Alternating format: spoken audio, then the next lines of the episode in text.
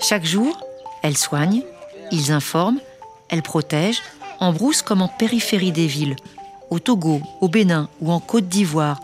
Sur place, on les appelle Tata Obi, Tonton Condon, Papana Vaccin ou encore Maman Ventouse.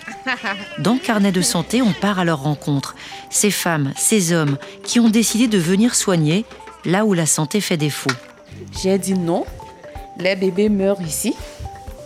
Et j'ai pris cette décision de réparer ça.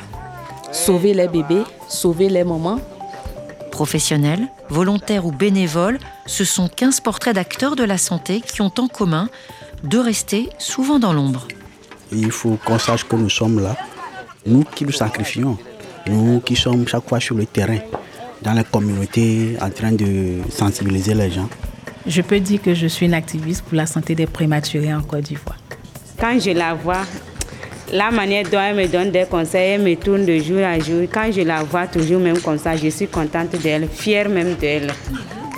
Et il y a de quoi être fier, car ce sont leur vie personnelle, leurs moments en famille et parfois même leur carrière qu'ils ont sacrifié pour la communauté. Aubierge, Ahmed, Chanceline, Rogatien, Merveille ou encore Florent, ils vouent leur vie au bien-être des autres.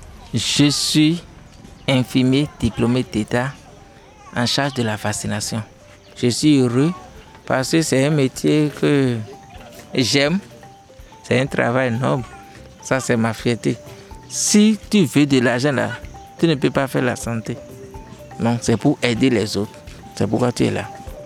Carnet de santé, une série de podcasts réalisés en partenariat avec le Fonds français Muscoca, soutenu par l'OMS, ONU Femmes, l'UNICEF et l'UNFPA.